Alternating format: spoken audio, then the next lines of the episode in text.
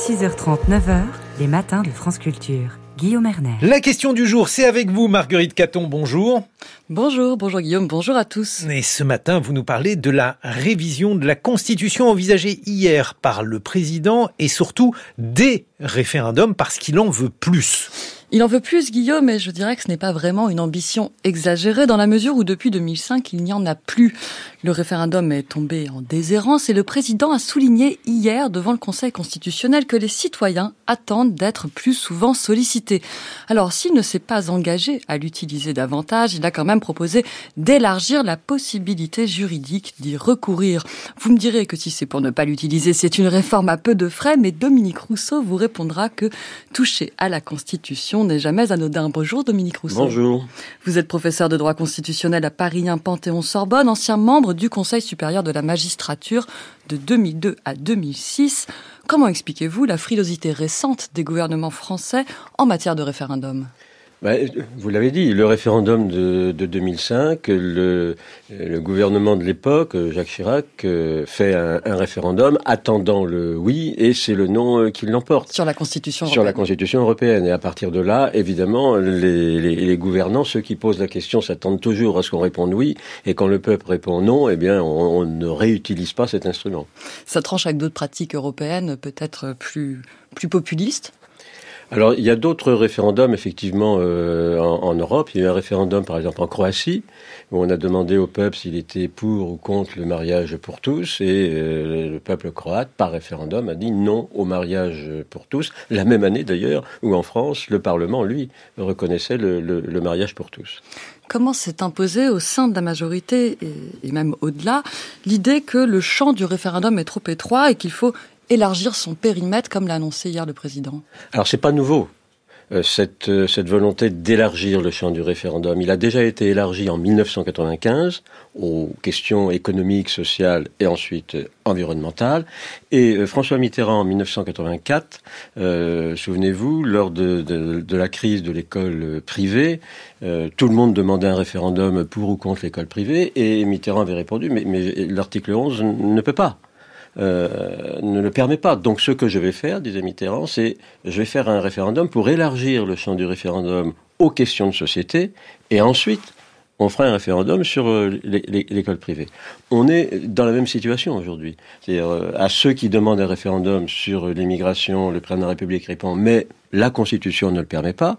En revanche, je vais d'abord réviser la Constitution pour élargir le champ du référendum aux questions de, de, de société, à savoir ce que c'est qu'une question de société, les punaises peut-être, et euh, ensuite on fera éventuellement un, un référendum sur, euh, sur l'immigration. C'est la question que j'allais vous poser. Qu'est-ce qui, dans la définition euh, économique, sociale et environnementale, enfin bon, surtout sur le mot social, empêche de faire un référendum sur l'immigration? Qu'est-ce qu'il faut? Un nouvel adjectif sociétal?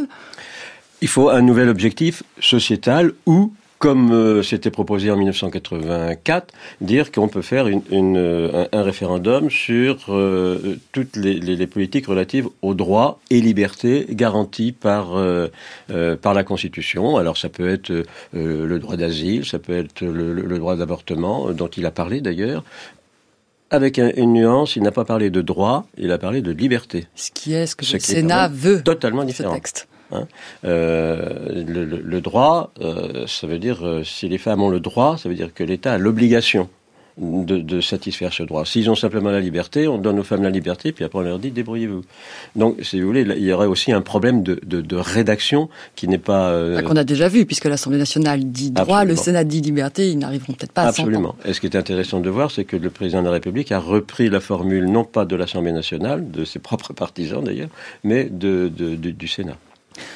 Est-ce qu'on peut comprendre et, envisager qu'à l'avenir, si des futurs référendums existent, ils seront sur des questions du coup de société, la fin de vie, l'immigration, c'est ça, c'est ça l'avenir? Absolument, tout à fait. On peut faire euh, si, si le référendum sur l'élargissement du, champ du référendum touche les questions euh, sociétales, comme vous dites, ou euh, si on reprend la formule droit, droit et liberté, on pourra faire des référendums sur la fin de vie, sur l'asile, sur l'accueil des l'accueil des étrangers, bref sur toutes les questions qui, sur les, éoliennes, sur la transition énergétique, sur, voilà, sur tous les problèmes intéressants touchant la liberté de la presse, la liberté d'aller et venir, tout ça, le droit de grève. On pourrait faire un référendum sur le droit de grève. Est-ce qu'il faut le limiter, l'étendre, le restreindre Voilà. Donc le, champ du référendum deviendrait immense. Et si ce champ devient immense, à quoi va-t-il servir? C'est-à-dire qu'il va, il va permettre de venir peut-être dénouer des crises parlementaires. Et c'est peut-être ça que le président a, dans l'idée. Il sait qu'il va vers des crises parlementaires du fait de sa majorité relative et d'usage un peu maximisé du 49-3. Et dans ce cas, le référendum, ce serait euh, l'outil de secours. Alors l'outil de secours, oui, c'est souvent comme ça que l'on présente le, référendum, avec euh, deux fonctions euh, principales résoudre une, une crise, Pensez par exemple au référendum euh, organisé par le général de Gaulle, euh, résoudre la crise algérienne, alors qu'à l'époque, il n'avait pas une majorité très solide, voire pas du tout à l'Assemblée nationale, et que l'armée était hésitante. Et donc il a, joué le peuple, euh, il, avait été rappelé au pouvoir pour garder l'Algérie française, il change d'avis entre, entre temps, donc il fait un référendum pour mettre les Français devant cette responsabilité. le général de Gaulle, en 1968, avait voulu utiliser le référendum pour sortir de, la crise et euh, Pompidou lui a dit non, non, c'est trop dangereux, on va, dissoudre l'Assemblée nationale. Donc le référendum est, conçu comme un, moyen de euh, résoudre des crises. Est-ce que c'est le bon instrument? Euh, Pompidou avait dit à De Gaulle non, ça serait plutôt la, dissolution.